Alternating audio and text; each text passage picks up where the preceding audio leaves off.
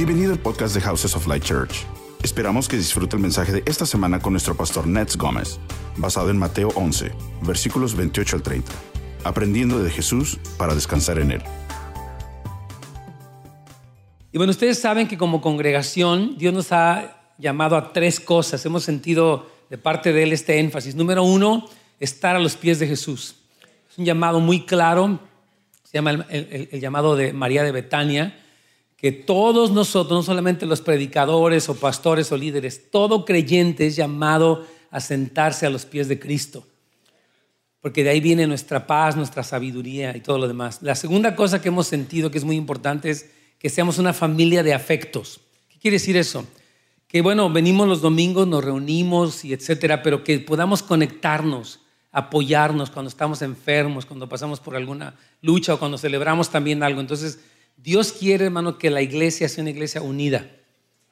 Amén. Y eso empieza por cada uno de nosotros.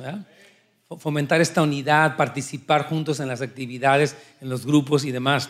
Y la tercera cosa que hemos sentido también muy fuerte de parte de Dios es eh, ser una iglesia precursora, o sea, una iglesia que está preparando el regreso de Jesucristo, el- preparando el camino. Entonces, estas tres cosas que, que tenemos como, como iglesia son algo difícil. Voy a explicarle por qué. Porque estamos ocupados. Todos tenemos familia, tenemos trabajo, tenemos ocupaciones diversas. Y la pregunta es, ¿cómo podemos conservar este llamado como iglesia y a la vez responder a todas nuestras prioridades? Y precisamente, eh, eh, pues esta predicación de esta mañana va dirigida a eso, ¿verdad? La idea, hermanos, es no tanto hacer más, sino hacer menos. Pero nos cuesta trabajo, porque somos personas que nos gusta estar, ¿verdad? Con un teléfono aquí, una televisión allá, este, un trabajo de este lado. Hay tantas cosas que están pasando. Entonces Dios quiere que nosotros pausemos. Amén. Quiere que descansemos el Señor. ¿Qué le parece eso? Tal vez nos esperaba una prédica así para terminar el año, para empezarlo, pero así es. Entonces vamos a ir al, al número 2 romano. Lo que vemos en este pasaje que les acabo de leer de, de Mateo, creo que no lo leí, ¿verdad? ¿Sí lo leí? Ok, lo voy a leer, perdónenme. Vamos a leerlo. Mateo 11, 28 al 30 dice, vengan a mí todos ustedes que están cansados y agobiados, y yo les daré descanso. Carguen conmigo, perdón, carguen con, con mi yugo y aprendan de mí, pues yo soy apacible y humilde de corazón, y encontrarán descanso para su alma, porque mi yugo es fácil y mi carga es liviana. En este pasaje Jesús dice, yo quiero que tu alma esté reposada. No quiero que tu alma esté ansiosa y cansada. Nos vivimos, muchísima gente está estresada, está eh, como muy eh, ansiosa por diferentes cosas. Y Cristo dice que Él quiere que tú y yo tengamos reposo y que tengamos paz. Amén. Es muy importante. Entonces, ah, Él quiere que los suyos tengamos un alma que no está ansiosa, como decía, ni agotada. Vamos al párrafo B del número 2 romano. Ahora aquí lo que suena desconcertante en este pasaje que estamos leyendo el día de hoy es lo que Jesús dijo después. Fíjese, Él dice, vengan a mí los que están cansados y cargados, y yo les haré descansar. Y dice, tomen mi yugo sobre ustedes y aprendan de mí. Yo siempre he dicho, ¿por qué nos dices que descansemos y nos vas a poner un yugo? Nunca han pensado este versículo cuando uno lo lee, dice, qué raro. Me dices que descanse y me vas a poner un yugo. Es como que no entiendo cómo voy a descansar con un yugo puesto sobre mi cabeza, sobre mi cuello. Ustedes saben que el yugo era una pieza de madera que ponían sobre los bueyes para que ellos tiraran de la yunta, ¿verdad? Pero aquí está diciendo, quiero que ustedes se pongan mi yugo. Y es como que, Señor, pues no que voy a descansar, por fin voy a trabajar voy a descansar. Dice, Señor, no quiero, quiero explicarte que este yugo del que estoy hablando es mi enseñanza. El yugo de Jesús es lo que Él nos enseña que nos permite recibir paz. Amén. Según lo que Jesús dijo, hermanos queridos, hay una relación entre tomar su yugo, aprender de Él y descansar. Un cristiano que se pone el yugo de Jesús, básicamente está recibiendo la enseñanza de Él que le va a producir paz. Amén. Ahora, la pregunta es, ¿por qué algunos de nosotros que somos cristianos no tenemos paz? Si Jesús es nuestro Señor y es nuestro Maestro. Y mi meta es tratar de responder esa pregunta, porque a veces el que nos ha enseñado mucho es el mundo. El mundo te dice, tú necesitas tener más.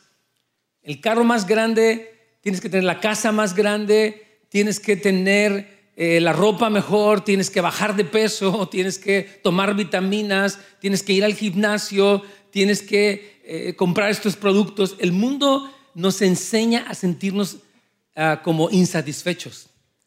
Pero Cristo quiere, su enseñanza es, tú estás satisfecho conmigo y yo te voy a guiar. Y entonces vas a encontrar descanso para ti. ¿Qué le parece? Entonces podemos entender que su yugo es su enseñanza. Jesús estaba diciendo, yo tengo un yugo para ti, que es mi enseñanza, toma sobre ti, tómala sobre ti y aprende de mí para que encuentres descanso. Ahora, ¿qué es lo que hace que este yugo dé descanso y sea ligero? Bueno, fíjese bien, los judíos pensaban en la, en la ley como un yugo. De hecho, Jesús dijo que los fariseos ponían cargas sobre la gente y no les ayudaban en nada. Mateo 23, 4, eh, los fariseos, dijo, dijo Jesús, atan cargas pesadas y las ponen sobre la espalda de los demás, pero ellos mismos no están dispuestos a mover ni un dedo para levantarlas. Está diciendo Jesús, el yugo religioso o la enseñanza religiosa es tienes que hacer esto, tienes que hacer lo otro, no has hecho aquello, arrepiéntete de esto. La ley era una carga pesada. Y dice Jesús, ustedes no alivian la carga de la gente con su enseñanza, sino que la sobrecargan. Y, y, Jesús dice, yo no solamente voy a aligerar tu carga, voy a tomar tu carga y voy a hacerte libre de esa pesadez. Amén. Este es el diagnóstico de Jesús acerca de la diferencia entre su carga y la carga de ellos. Ellos, o sea, los fariseos, no hacían nada para aligerar la carga de la ley, pero Jesucristo no solo levantó su dedo, dio su vida en la cruz para salvarnos. Jesucristo, hermanos, dice la Biblia en este texto de Colosenses que Él quitó toda esta carga de condenación y de decretos que había contra nosotros y la clavó en la cruz del Calvario. Entonces Jesús no es un amo que da latigazos a la gente. Tienes que orar, tienes que leer la Biblia, tienes que ayunar. Jesús no es así. Jesús es alguien que dice la Biblia que es manso y humilde de corazón. Y por eso Él da descanso a los suyos. Y ese es nuestro llamado en este fin de año que termina y, en el que está iniciando. Dice, Señor, quiero que vengas a mí y que empieces a encontrar un reposo que no has encontrado para que puedas vivir en esa paz y en esa libertad a la que yo te llamé. Amén. Entonces, párrafo de Jesús ha levantado la carga más pesada de culpa y pecado al morir por nosotros y continúa levantando la carga para obtener nuestra salvación al ser el que obra en nuestras vidas. Él lo hace a través de su Espíritu dentro de nosotros, entonces, página 2, el descanso de Cristo o en Cristo no es descansar de estar caminando con Él, es descansar mientras caminamos con Él y confiamos en Él. Jesús dice, si tú vas caminando conmigo y vas escuchando lo que yo te digo, tú vas a poder sentir un alivio en tu vida, vas a poder descansar de el yugo que la religiosidad o que el mundo quieren imponerte y que te, hace sentir agotado, frustrado, cansado muchas veces. Amén. Pablo lo explica de esta manera. Dice Pablo, ocúpense de su propia salvación con temor y temblor, porque Dios es quien produce en ustedes tanto el querer como el hacer por su buena voluntad. Dice, Señor, cuando yo te pido que hagas algo, yo te voy a dar poder para eso. Cuando yo te pido que tú ores, es porque te voy a dar mi Espíritu Santo y para que Él te guíe. Cuando yo te pido que tú venzas el pecado, es porque yo lo vencí y voy a estar contigo. Pablo decía, todo lo puedo en Cristo que me fortalece. La vida cristiana, hermano, no, se supone que, no, jamás se supuso que fuera una carga de, ok, tengo mi familia, tengo mi trabajo, tengo mis deudas, aparte lo que me piden en la iglesia, no puedo más. Eso no es la vida cristiana. La vida cristiana es una vida de reposo en Cristo, donde estás enfocado en las prioridades y tú puedes ser efectivo como un padre, como esposo y como trabajador, porque estás escuchando la voz de Cristo. Y Él es muy bueno para guiarte y para ayudarte en todas las cosas. Párrafo E. la razón por la que su carga es ligera y su yugo es fácil es porque Él es apacible y humilde.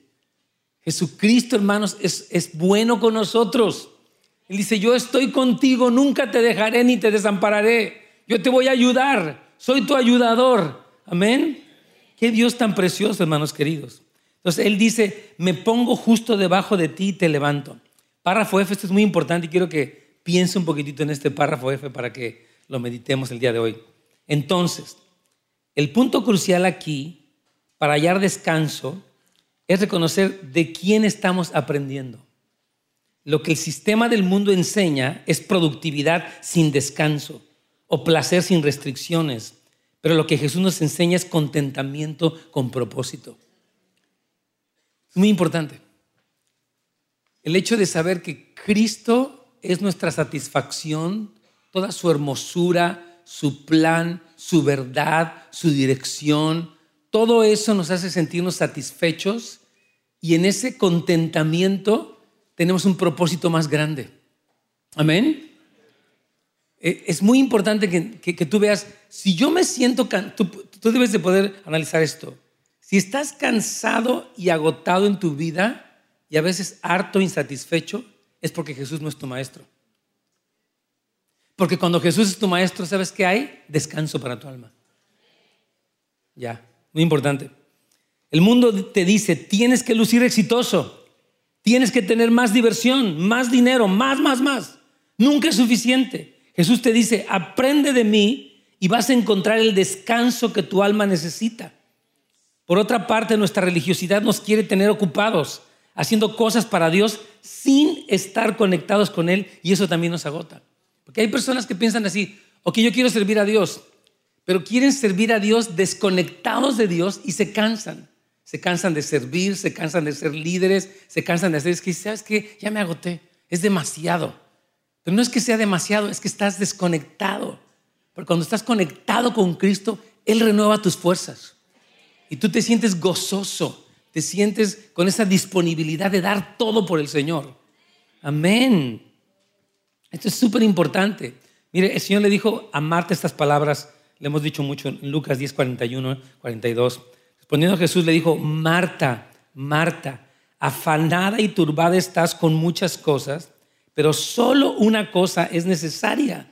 Y María ha escogido la buena parte, la cual no le será quitada. Esto es importante. Miren, Marta estaba, llegó Cristo para visitarlas, a ella y a su hermana, Marta y a María. Y Marta dice, vamos a preparar unas enchiladas y unas pupusas y una agua de, horchata y, vamos a ponerle un buen flan al final al Señor porque es el Señor. Y de hecho, Marta está tan afanada en su rollo y ve que Jesús está hablando con, con María y llega, oye Señor, ¿no te importa que mi hermana me esté dejando servir sola? Dile que se pare y que me ayude porque está de floja. Qué increíble. Ella decía, tú eres desconsiderado y ella es una floja. Jesús dice, Marta, Marta, estás en otro rollo. Bueno, así no dijo, pero dice, estás, estás en otro lado. Yo, gracias por la comida, pero lo que me interesa es que me escuches. Hay una parte que tu hermana eh, María está escogiendo que va a ser algo que le va, va a permanecer para siempre en su corazón. Esa parte es la mejor cosa, es la única cosa necesaria. Y Dios quiere, hermano, que tú y yo tú y yo, cada uno individualmente, escojamos esa cosa que es necesaria. Él no nos fuerza eso, Él no nos condena porque no lo hacemos, Él nos dice, escoge esa parte porque es la única cosa indispensable en tu vida. Amén. Fíjese bien, párrafo G. Se supone que con todas las facilidades que tenemos en el siglo XXI, debiéramos estar más tranquilos para darle el tiempo adecuado a lo, que es prioritario como nuestra relación con Dios y con, nuestra familia, pero la verdad es que estamos muy inquietos y cansados porque nuestro maestro no es Jesús, sino el mundo. Yo les contaba, este caso quiero contarles a ustedes, por ejemplo, ahorita nosotros tenemos, todos tenemos yo creo un celular y puedes mandar textos, puedes hablar con tu esposa en cualquier momento, con tus clientes, mandar emails, puedes conectarte a través de la... Puedes hacer mil cosas. Y eso es algo práctico y fácil. Yo me acuerdo que antes algunos se han de acordar de la etapa antes del celular. Yo andaba, por ejemplo, a veces trabajando, que tenía algunos clientes de diseño, Y andaba yo por ahí, por, no sé, por algún lugar lejano y decía, tengo que hablarle a mi esposa. Y buscaba yo un teléfono público. Y recuerdo que ya de repente encontraba uno y había una fila de gente. Y de repente la señora que estaba ahí hablando, estaba hablando con la comadre, llevaba media hora y todo el mundo, señora, apúrese. Te podía tomar hacer una llamada para decirle a tu esposa que se te descompuso el carro media hora. Ahora lo haces en dos clics. Y eso dirías, ok, como ya tienes más tiempo, debieras estar más enfocado en las cosas importantes, pero no es así, hermanos. Tenemos más tiempo, pero estamos más saturados, más frustrados a veces, porque nuestro maestro, que es el mundo, nos dice, necesitas más, más redes sociales, más vacaciones, más, más. Ese maestro nos tiene de verdad muy frustrados y muy presionados. Cristo dice, yo no soy así. Yo quiero que tú descanses. Yo quiero guiarte. Yo quiero enseñarte el camino que debes de tomar para que seas efectivo y estés descansado.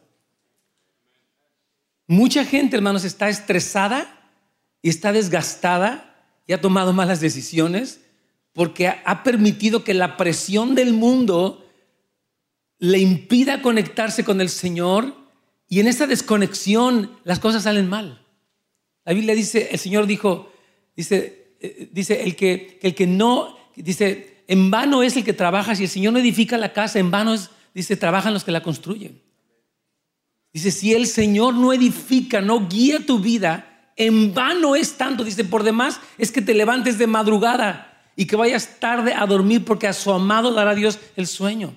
Dios nos está invitando, hermanos, este año Dios quiere que tú escuches su voz, que puedas pausar un poco, dejar la presión del mundo, oír la voz del Señor y empezar a actuar de una manera más efectiva, como esposo, como padre, como mamá, como, como líder de algún lugar, como, como alguien que tiene un negocio. Él quiere guiarte, hermano, pero tienes que calmarte.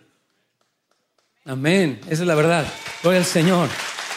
Es importantísimo eso, hermanos. Fíjate lo que dice Jeremías 6:16.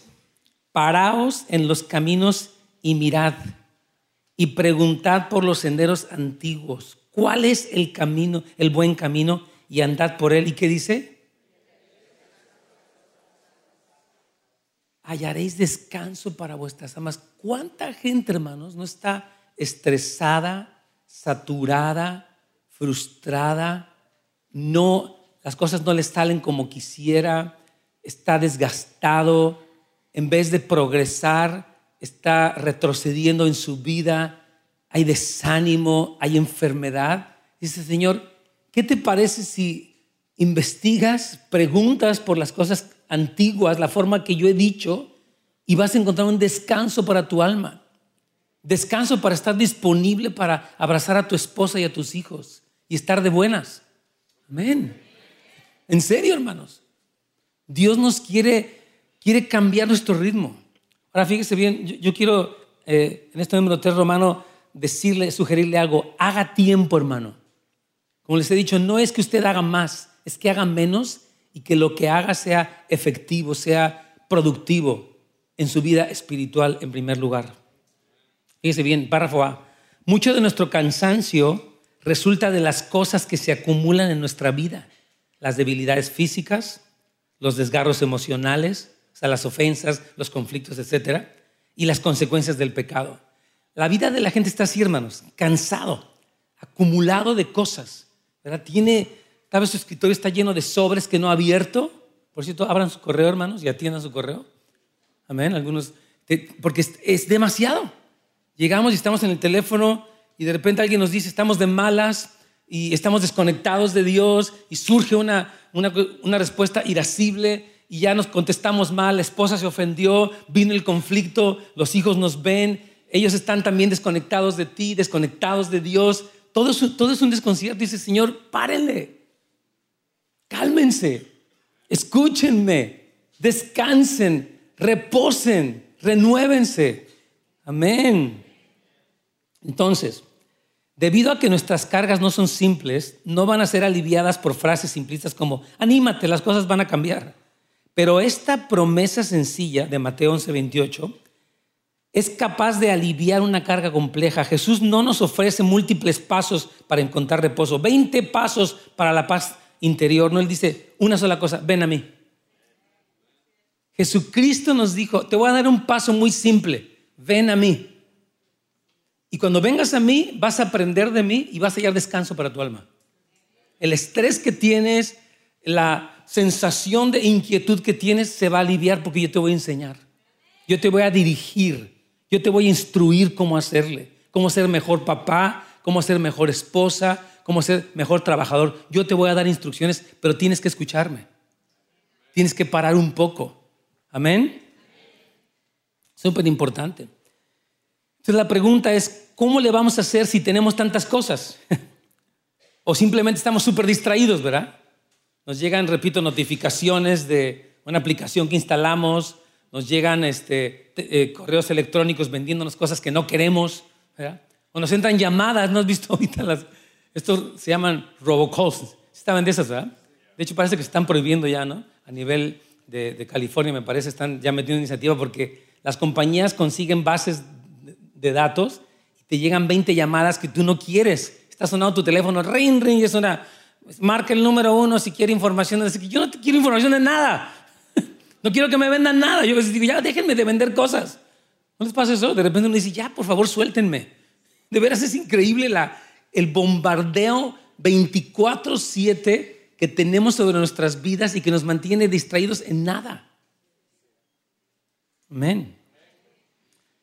Entonces, muchos de ustedes trabajan por largas horas, tienen familia y cumplen con o sea, funciones en la iglesia. ¿Cómo le van a hacer para venir cada día y aprender de Jesús?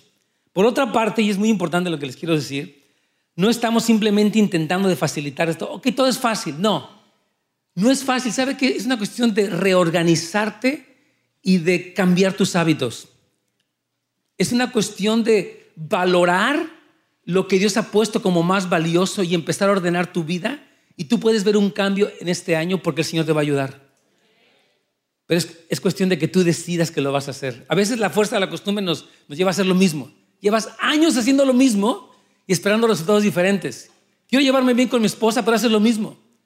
Quiero este, progresar en, pues, no sé, en mi negocio, pero haces lo mismo. Y dices, Señor, escúchame, porque yo te voy a decir qué camino debes de tomar. Pero tienes que pausar un poco. Ahora, miren, nosotros como aquí en la iglesia tenemos nuestro centro de seguridad familiar, ¿verdad? Y queremos aconsejar a la gente. Y la gente a veces quiere, ok, díganme qué hacer con mi hijo o cómo respondo, pero dice, Señor, ok, sí los podemos ayudar, pero no te brinques la parte donde tú te conectas con Dios y escuchas lo que Él te quiere decir a ti. No, no, queremos ser una iglesia que les eviten una comunión con Dios porque les facilitamos todo. Tú necesitas ir a buscar al Señor y encontrarte con Él, abrir tus oídos y Él te va a hablar. Amén, gracias a Dios. Entonces miren lo que dice Proverbios 2 del 1 al 5. Hijo mío o hija mía, si haces tuyas mis palabras y atesoras mis mandamientos, si tu oído inclinas hacia la sabiduría y de corazón te entregas a la inteligencia, si llamas a la inteligencia y pides discernimiento, si la buscas como a la plata, como a un tesoro escondido, entonces comprenderás el temor del Señor y hallarás el conocimiento de Dios. Es decir, si es un esfuerzo, pero para hacer ese esfuerzo tienes que dejar de otros esfuerzos de tal forma que lo canalices en lo que realmente va a tener bendición para tu vida, que es buscar al Señor y oír su voz. Amén. Mire, para entender el valor de dedicar tiempo a aprender de Jesús, tengo, quiero ponerles un ejemplo. Suponga que, o, o suponga que descubres que hace miles de años en tu patio de atrás, ahí en el departamento donde vives o la casa donde vives, se enterraban tesoros del mundo antiguo, vamos a la página 3. Y tu ciudad ha emitido leyes diciendo que lo que descubres en tu propiedad pasa a ser tuyo. Después de algunas semanas de buscar y explorar, comienzas a descubrir tesoros increíblemente valiosos que podían pagar la universidad de tus hijos, sacarte de deudas, hacer de ti un benefactor de causas justas. Aún así dirías, estoy ocupado, eh, eh, este, tengo miles de cosas que hacer, lo dudo. Es decir, si tú supieras, piensa en esto, que en tu jardín de atrás hay lingotes de oro enterrados, ¿qué harías? Dirías, no tengo tiempo para esas cosas, eh, ando muy ocupado, a mí me duele la espalda. Yo, yo nunca he usado un pico, una pala. Tal vez te pararías ahorita e irías a hacerlo. Ya sabes que con permiso. Quiere decir que tú inviertes tiempo y esfuerzo en lo que valoras.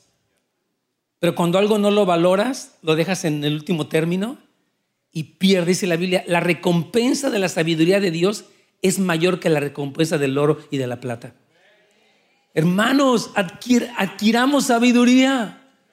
Metámonos con Dios. Escuchemos su voz para que podamos vivir este año diferente, no en el mismo ciclo de frustración, estancamiento, fracaso, eh, cansancio, enfermedad. No, hermanos, es tiempo. La Biblia dice, la senda del justo es como la luz de la aurora que va en aumento hasta que el día es perfecto. Se supone que tú tienes que experimentar un progreso en tu vida porque estás escuchando la voz de Jesús, te sientas a tus pies y Él te responde, te da claridad, te da sabiduría, te da entendimiento. Amén. Amén, hermanos queridos. Entonces, en realidad tiene que ver con una cuestión de cuán desesperados estamos de ser ricos con las riquezas de Cristo y la abundancia de su sabiduría y su poder para, para vivir en victoria y paz. Entonces, mi pregunta esta mañana, ¿lo vas a hacer o no? Amén. Ok, ¿haremos el cambio o seguiremos con el mismo ritmo hasta el día que partamos con el Señor? ¿no? Hay personas que tienen hábitos, ¿no? Yo, por ejemplo, pues diciendo, yo el sábado en la mañana, la verdad, ni me hablen, ¿no? Por ejemplo, me paro a las 11, 12 y voy a ver, no sé, el fútbol. No, no tengo ninguna crítica contra eso, por decir, ok, ese es el hábito. Pero ¿qué te parece si ahora reorganizas tus prioridades y dedicas un tiempo para escuchar a Jesús y de repente te paras de ese lugar y hay más claridad, hay más paz en ti? tomas una decisión y es acertada. La Biblia constantemente dice, si tú meditas en este libro día y noche, todo lo que hagas te va a salir bien. Esa promesa la hace Dios, no yo. Dice, si tú te, si tú te esfuerzas, dice, si este, este libro no se aparta de ti, sino que lo meditas, dice, serás prosperado en todo lo que hagas. Porque tus decisiones no son producto ni de la emoción, ni del temor, ni del estrés, sino de la guianza de Dios. Y entonces cuentas con el respaldo de Dios. A veces queremos que Dios respalde mi proyecto y dice, Señor, no, yo respaldo mis proyectos, no tanto los tuyos. Yo quiero bendecir mi plan y no tanto tu plan, porque tu plan lleva para un lugar que no es correcto. Quiero que sigas mi plan y vas a ver mi bendición poderosa. Se ha dicho que para establecer un hábito de, eh, se necesitan mínimo 21 días. ¿Por qué no tratas de, hacer, de hacerlo estos primeros días del año y luego te mantienes ahí? Estamos animándoles, hermanos, recomendándoles, no es carga, no es condenación, no es para levantar fondos, es por tu bien.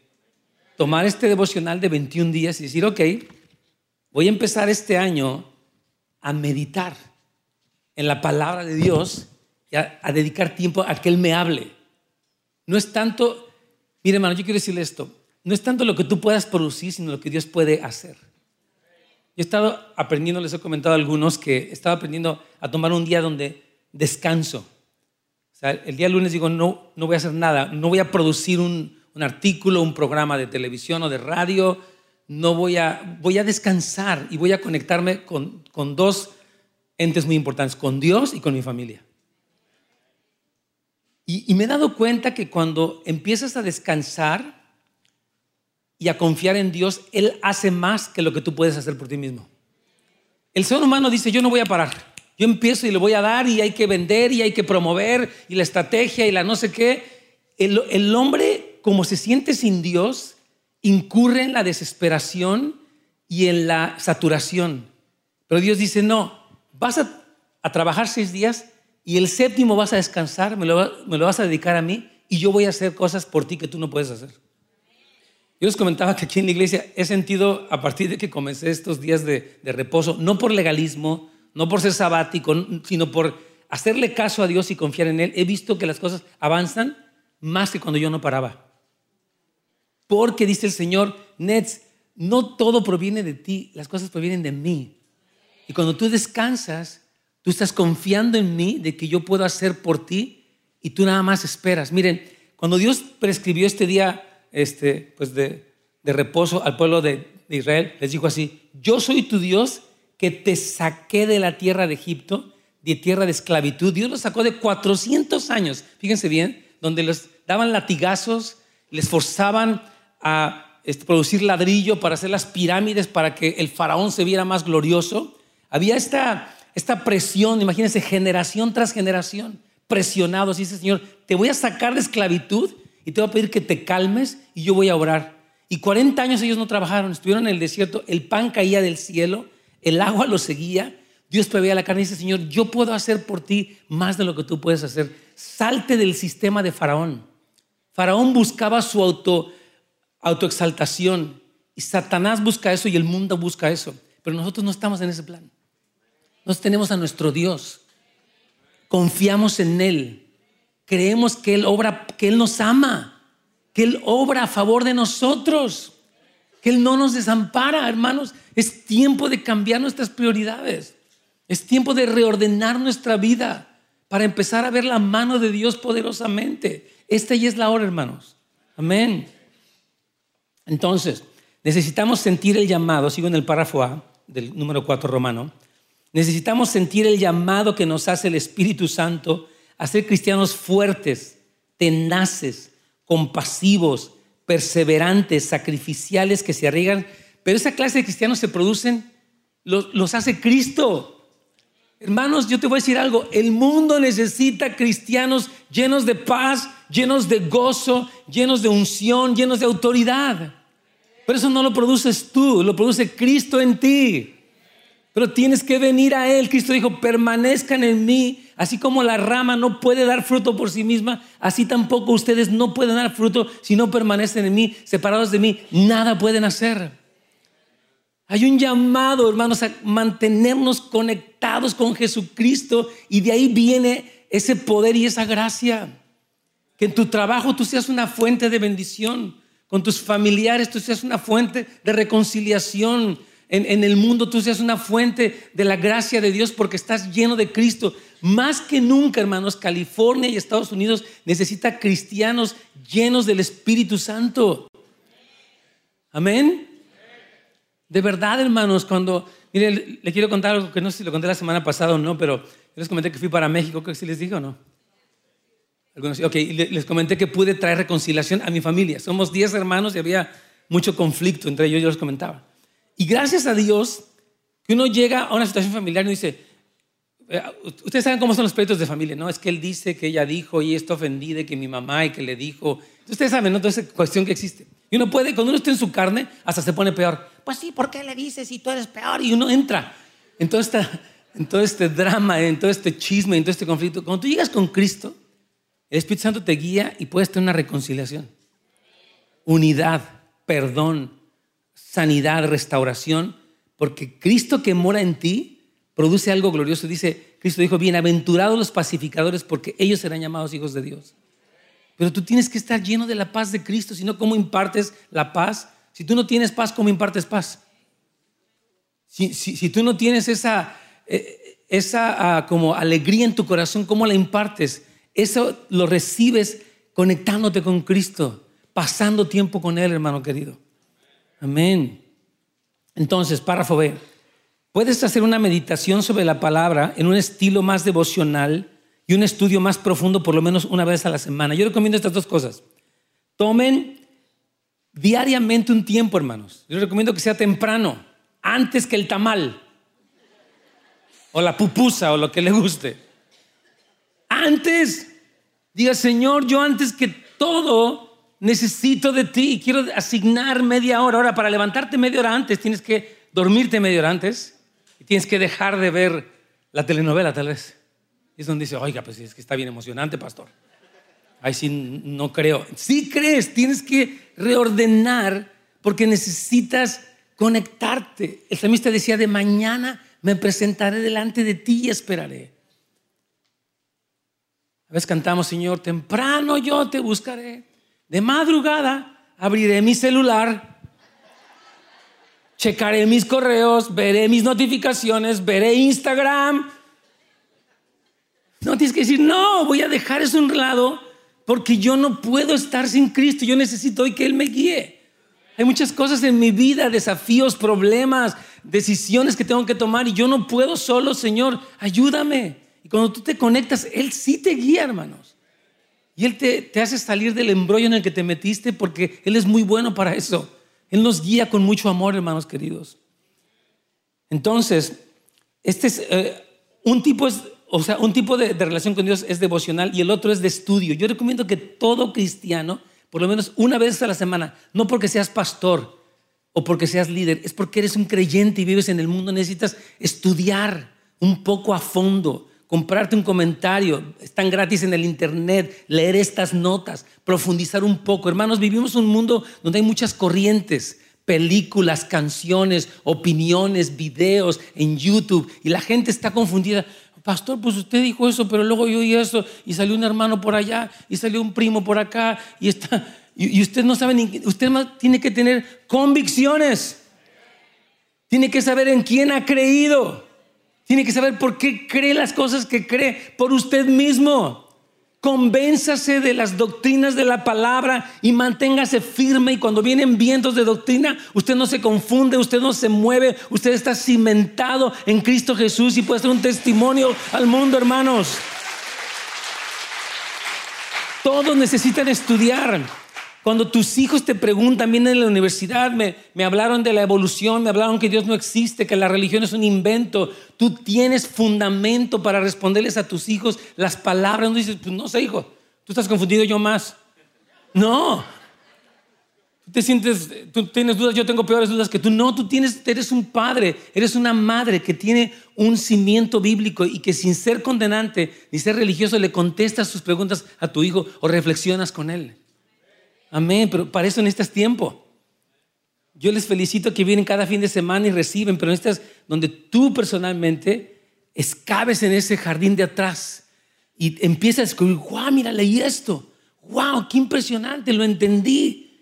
Dios me está diciendo esta palabra. Wow, no solamente lo que el pastor predica o, o dentro del grupo pequeño, sino lo que tú estás recibiendo como alguien que tienes una comunión con Dios y Dios te empieza a poner convicciones en tu vida. Amén. Te vuelves una persona de fe, una persona fuerte en el Señor. Entonces, el estilo devocional es igualmente importante, pero es más suave. Es como cuando sostienes la pieza de oro, la limpias cuidadosamente y descubres que tiene más de mil años y que es tan valiosa. La ves con, cuidado y dices, wow, increíble, hermosa y asombrosa. Y tu corazón siente gozo, contentamiento y anhelo por la hermosura del oro que has encontrado. Hermanos, es tan hermoso. Yo quiero, de verdad, hermanos, ¿cómo, le, cómo los convenzo? Es que, es increíble. Miren, le voy a contar. Ayer en la mañana estaba yo leyendo eh, el Evangelio de Lucas, lo estaba leyendo por, unos, por un tiempo. Estaba viendo cómo Jesús empieza a hablar sobre cómo las reformas, o sea, que la persona más que reforma necesita una regeneración. Dice, cuando el espíritu inmundo sale del hombre, dice, anda en lugares desiertos y no hallando cómo saciar esta sed, regresa a su casa y la encuentra vacía y, dice barrida y ordenada y regresa con siete espíritus peores que él, dice, y el estado de la persona viene a ser peor. Está diciendo Cristo, no solamente necesitas liberación, necesitas una regeneración de tu mente. O sea, fuiste al retiro y fue increíble la experiencia, pero tienes que seguir renovando tu mente y llenarte del Espíritu Santo para que no, te, no termines peor que antes de tu retiro. Y es lo que recibí mientras estaba leyendo. Dije, wow, Señor, qué increíble. Si podemos echar fuera demonios y se van, usted toma autoridad y el demonio se va. Pero la cosa es que la persona se queda vacía, no se llena del Espíritu Santo y entonces vienen cosas a su vida, a su mente y queda peor que antes. Pero esa cosa tú la puedes, la puedes meditar mientras tú abres la Biblia. Y te vuelves una persona que entiende, ok, ya entendí por qué es más que un retiro. El retiro es increíble, pero es más que un retiro para que yo pueda mantenerme firme sin regresar a las cosas de antes. Amén. Número C, párrafo C. Nuestra sugerencia práctica es que programes un tiempo temprano antes de emprender las miles de cosas que tienes que hacer. Es mejor leer menos si es necesario y sin embargo, como resultado de la meditación, recordar algo que leer más y no recordar nada. Yo conocí a un muchacho venía aquí a la iglesia, él tenía un problema con la, él venía de una pandilla muy fuerte y él ah, me dijo, yo estoy leyendo la Biblia, creo que se echaba como de 8 o 10 capítulos al día o más todavía. Y terminó peor. Y yo decía, Señor, ¿por qué? Y dice, Señor, es que muchos cristianos leen la Biblia como por amuleto de la buena suerte. Ya leí mi capítulo, Diosito, tú y yo estamos en paz. Bye. Dice, Señor, ah, ah, yo quiero platicar contigo. Quiero que pienses. Quiero reprogramar tu mente. Bueno, nuestra mente fue programada cuando nos lastimaron de chicos por las cosas que vimos, las enseñanzas que recibimos. Dice, Señor, yo quiero reprogramar tu mente para que entonces tu mente afecte lo que sientes y lo que sientes afecta lo que hagas y vivas bien. Pero eso no pasa por varita mágica. Eso es un proceso que tú activas y que el Espíritu Santo sí te ayuda. Y de repente te sientes en victoria, te sientes en paz, tu mente es clara, piensas bien, te enojas menos, te frustras menos, decisiones claras, eh, tomas iniciativa en cosas, tu papel como papá crece porque estás atento y el Señor dice, ok, ahora sí te estoy guiando yo, las cosas van saliendo mejor y tú no tomas crédito de que hoy soy bien chido, dices, no, el Señor me ayudó y reconoces que ha sido Cristo el que ha hecho la obra en ti. Amén. Entonces nosotros vamos a orar contigo, hermano para que puedas lograrlo. Aquí en la casa de oración vamos a estar orando, Señor, fortalece a la iglesia para que estos 21 días sean el inicio de un estilo de vida, para que puedan romper, y no por religiosidad. Nosotros no queremos poner un yugo más pesado sobre ustedes. Queremos aligerar su carga como Cristo quiere hacerlo a través de que ustedes reordenen en donde dedican su esfuerzo. Pero es una decisión de usted. Yo no puedo hacerlo por usted, hermano querido. Amén. Entonces, Ah, vamos a la conclusión del día de hoy. Cuando Jesús te llama a venir a Él y descansar, quiere decir que descubres que Él es tu satisfacción más grande. ¿Me estás oyendo? Y cuando Él se convierte en eso para ti, esa es tu victoria sobre los placeres del pecado que quieren ganar tu atención.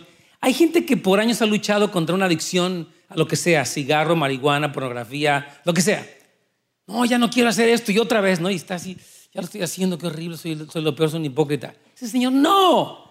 ¿Qué te parece si me conoces como tu placer superior y eso te hace despreciar lo que antes te seducía? Porque encontraste que Cristo es hermoso, sus palabras son vida, su paz es real, su gozo te llena. Y dices, fuchi, ya no quieres hacer cochinadas. Así es la cosa, hermano. La forma en que vencemos el pecado con éxito es haciendo lo que sea necesario para ser más felices, más tranquilos y más contentos en Jesús que en el pecado. Mi pregunta es, ¿qué estás haciendo para que tu deleite sea Cristo? ¿Cómo estás tú? Fíjate, el Señor dice, ámenme con su corazón, ámenme con su alma. Está diciendo que la definición de tu éxito sea yo, porque entonces tú puedes ser sabio para todo lo que tú haces. Amén. Entonces, hermanos queridos, cuando Cristo es tu satisfacción y tú cultivas esa relación, es algo tan emocionante. Mire, mucha gente piensa que la vida cristiana es no hagas esto, no hagas lo otro, está prohibido, no a esto. Y la gente se cansa y dice, wow, ese Señor no. La vida cristiana es ir en pos de una persona es relacionarse con ella, es conocerla. Es, es, una bendición, hermanos. Y en eso no hay una carga pesada, hay un gozo y una libertad que se experimenta porque ya no es el yugo de la ley, es el yugo de Cristo, es la enseñanza de Cristo que te da paz. Muchos cristianos a veces sin querer volvemos allí, o sea, ok, yo sí amo a Cristo, pero vuelvo, hago las cosas por religiosidad, por por condenación, por, por presión y me empiezo a cansar. En el momento que te sientes cansado, no es porque es cansado, es porque te desconectaste de Él. Reconéctate, hermano, y vas a refrescarte en tu espíritu, porque Él es suficiente para hacer tu gozo y tu paz. Esta es la única forma de santificación del Evangelio, hermanos. Si no matas la tentación con una satisfacción superior en Jesús, sino solo por tu fuerza de voluntad, entonces obtendrás una victoria, pero no no a Cristo. Y esto no es santificación bíblica. ¿Se entiende? No se trata de que seas buena gente nada más. Se trata de que estés enamorado de ese hombre. Aquí no estamos fomentando un club de personas, de los optimistas que son buena gente. Aquí estamos siguiendo a Jesucristo. Vamos en pos de nuestro amado. De eso se trata, hermanos amados. De eso se trata todo esto. Ah. Primera de Pedro 4:11 dice que el que sirve, sirva con la fuerza que Dios provee para que en todo Dios sea, Dios pueda obtener la gloria a través de Jesús. Dios te provee fuerza. Pero si tú no te conectas, dices, la verdad que flojera. Otra vez, volver a ir, vamos, vas de malas, vas arrastrando los pies, ¿verdad? Porque como que no, no has recibido la fuerza. Toda la vida cristiana es una respuesta. Por ejemplo, la adoración es una respuesta a la grandeza de Dios. Tú no adoras porque es de buena suerte. Te bendigo, te bendigo, que me vaya bien. No es así. Tú adoras porque Dios se muestra y dices, wow, He's good, He's amazing, He's powerful. Entonces tú dices, te adoro. La vida cristiana no es un intento humano por ser buena gente, es una respuesta a la revelación de Dios. Pero cuando tú tratas de hacerlo sin la revelación de Dios, te cansas. O, lo haces mecánicamente. Amén, amén, gloria a Dios, a Dios. No, tú, respondes y eso es la vida cristiana. En eso se diferencia la religión de la relación. Si tú tienes una religión, te vas a cansar y te va a aburrir el servicio de que ya termine, pastor, ya tengo hambre. Pero si tú tienes relaciones diferentes, hay algo en ti que tiene un hambre, hay una frescura constante. Amén. Entonces nos esforzamos y luchamos para servir a Dios al recibir su poder y gracia para que Él obtenga la gloria. Y este poder fluye a través de la fe en las promesas de Dios. Fíjense, Jesús dijo en Juan 6:29, esta es la obra de Dios, que creas en el que Él ha enviado al mundo. Y Juan 15:4, permanezcan en mí y yo en ustedes. Página 4. Entonces es, cree y permanece. Estamos en la conclusión de hoy, acuérdese. Esto es realmente todo el trabajo que Dios requiere de nosotros. Creer y permanecer en esta relación, en esta comunión, para entonces descansar en las promesas de Dios. Ese es el yugo o la enseñanza que Jesús nos llama a ponernos. Es estar satisfechos, confiar y descansar en Él. Y esa satisfacción es el descanso. Es tremendo, hermanos. Cristo dijo, bienaventurados los que tienen hambre y sed de justicia, porque ellos serán saciados, les va a dar más hambre, se van a llenar otra vez y va a ver, la vida cristiana se convierte no en una carga, sino en una búsqueda de, esta gloria que se experimenta todo el tiempo, aún en medio de las pruebas y de las dificultades. La razón por la que esto se nos dificulta es porque no llevamos su yugo, no hemos aprendido de él y no nos gusta descansar. Hay personas que le dicen descansa y se van eh, a Disneyland y llegan así todos, ah, me dio frío, eh, me formé cinco horas, me duelen las piernas, la espalda, las rodillas. No descansaste, trataste de distraerte y divertirte, no siento que está mal, pero eso no es descanso, eso fue una carga. Y, fue, y al siguiente día a trabajar y llegas así a la oficina con una cara de que dice, ¿este qué le pasó? Viene mal esta persona, ¿verdad? Es que fui al lugar, I went to the happiest place on earth. You don't look like. You don't look like you were in the happiest place on earth. You were in the hardest place on earth. No estoy diciendo que está mal ir, pero estoy diciendo que a veces no sabemos calmarnos y descansar y estar solamente conectados con Dios, conectados con nuestra familia y decir, ok, Señor, voy a descansar. Y ese es un reposo. Y el otro reposo es nuestro descanso que tenemos en la comunión con Cristo. Entonces, uh, fíjese bien, nos encanta encontrar nuestra satisfacción en este mundo y en el pecado, pero lo que realmente buscan nuestras almas cuando están cargadas e inquietas es descanso en la esperanza. Mire cómo dice Salmo 62, 5 al 7. Solo en Dios haya descanso mi alma. De Él viene mi esperanza. Solo Él es mi roca y mi salvación. Él es mi protector y no habré de caer. Dios es mi salvación y mi gloria. Es la roca que me fortalece. Mi refugio está en Dios. Amén. Es lo que quiere Jesús, hermanos. Y esto sí pasa. Esto es real. Tú lo puedes vivir cada día. Es una invitación de Cristo. Termino con el párrafo E. Jesús sabe que solo Él es nuestra salvación. Él dice, solamente soy yo tu salvación.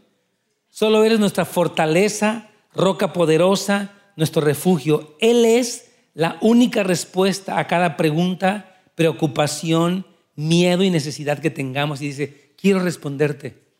quiero ayudarte, quiero sacarte de eso, quiero fortalecerte, quiero bendecirte, quiero sanarte. Así es Jesús. Dice, ven a mí si estás cansado, yo te voy a hacer descansar. Entonces, Él nos ofrece de manera sencilla que vengamos, aprendamos de Él y entonces encontraremos descanso para nuestras almas. ¿Qué le parece? Amén. Que vamos a hacer algo para terminar. Esta mañana lo que lo quiero pedirles es que ustedes en oración aquí respondan cuatro preguntas. Y vamos a tomar un tiempo voy a pedirle a, a mi amigo Rey, por favor, que empiece. Y nada más para concluir, vamos a meditar esas preguntas, a responderlas aquí mismo. ¿Cuántos de ustedes tienen pluma para escribir? ¿Algún lapicero pluma? Si usted no tiene, levante su mano. Los decanes van a pasarle en este momento plumas a todo mundo, por favor. Voy a pedirles que me, que me les ayuden ahí, Carlitos. Vamos a ayudarle ahí a las personas a que repartan plumas para todo mundo. Por favor, porque queremos que todos respondan estas preguntas. Gracias. Tengan paciencia en lo que llegan nuestros amigos queridos. Gracias, Jesucito por allá. Gracias, Pati. Ahí, si, no tiene pluma, por favor, uh, levante su mano y le vamos a prestar una sala. Le regalaríamos, pero queremos dejar las pacientes servicio. Muy bien. ¿Listos, hermanos? Vamos a... Porque mire, lo interesante de esta prédica no es decir, wow, ahora sí el pastor me dio unas pedradas, estuvieron buenas. No, ¿qué vas a hacer? Amén. Y esto no es examen, esto es una reflexión para ti. Nadie te lo va a revisar, tú vas a, reflexionar. ¿Listos todos? ¿Pueden decir amén? Gracias. Vamos a hacer la primera pregunta. La primera pregunta este, de esta mañana, basada en la reflexión de hoy, es, ¿qué puedes hacer este año para aumentar tu deleite en Dios? Piénsalo bien. ¿Qué puedes hacer? para deleitarte más en Él. Dice la Biblia, deleítate en el Señor y Él te concederá las peticiones de tu corazón. ¿Qué vas a hacer? Algo práctico, voy a orar por ti. Señor, yo te pido por cada miembro de la iglesia el día de hoy. Tú nos has dado los medios de tu gracia, tu palabra, la oración, la iglesia misma, para deleitarnos en ti, Señor. Tú eres suficiente. Tú dijiste, el que de mí come, nunca tendrá hambre, y el que de mí bebe nunca tendrá sed jamás, porque yo seré en él una fuente que salta para vida eterna. Hoy, Padre, inspira a tus hijos. ¿Qué van a hacer? ¿Qué determinaciones prácticas, tal vez sencillas, van a llevar a cabo este año, Señor? Oh Espíritu Santo, trae convicción. No queremos condenación, no queremos culpabilidad, eso no sirve. Queremos dirección. Guía lo que están escribiendo tus hijos e hijas, Señor. Te lo pedimos en el nombre de Jesús.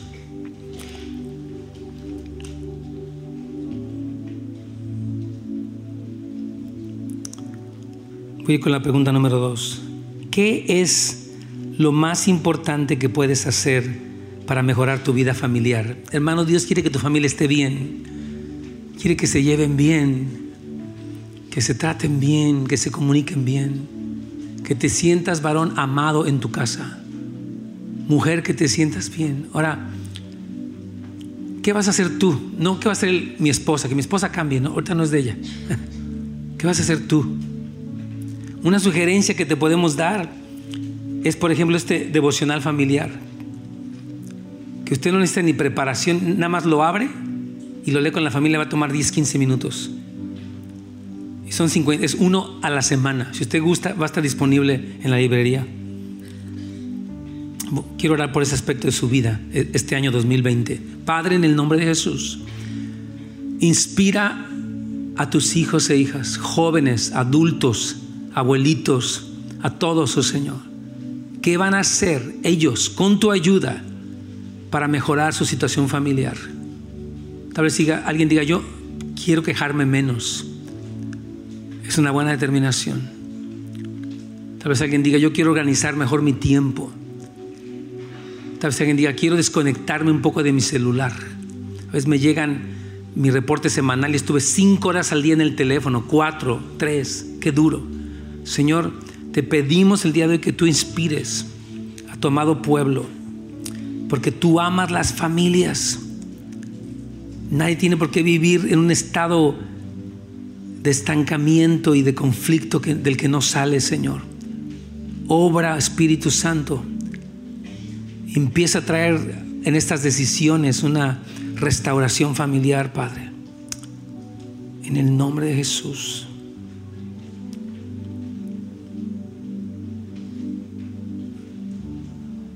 Tercera pregunta.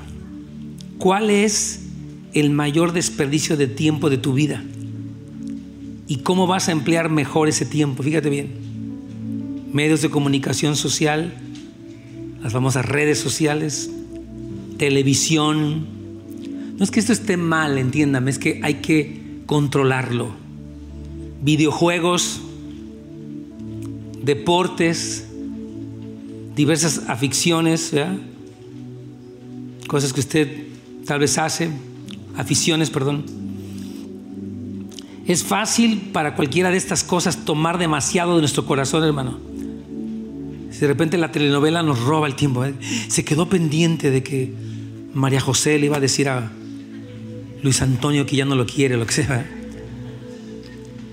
Y de repente nuestro corazón, nuestro tiempo está demasiado enfocado en algo que no debiera tener tanta importancia. Se requiere detenerse y reemplazarlo activamente por algo mejor.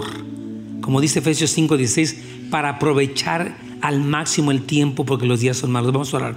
Señor, te pedimos por jóvenes y adultos. Esto no es legalismo, esto no es que seamos personas religiosas, esto es sabiduría, Padre. Te pedimos que podamos usar nuestros dispositivos celulares con medida, con sabiduría, con gracia, Padre. Yo te pido por desde nosotros los papás y las mamás.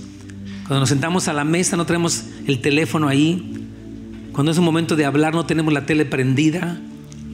When your mom wants to talk to you, you are not just more attentive to your cell phone. You pay attention to your mom, to your dad. You listen to them.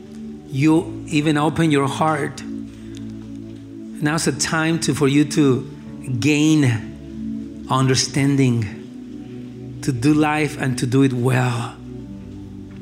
Father, I pray for young people. And this is not condemnation. This is not any, oh my gosh. No, no, no. It's something to help them, Lord. To, to thrive, Lord. I just bless every person here. In Jesus' name. How can they waste less time and invest their time in a wiser way, Lord? In Jesus' name. Última pregunta en esta mañana.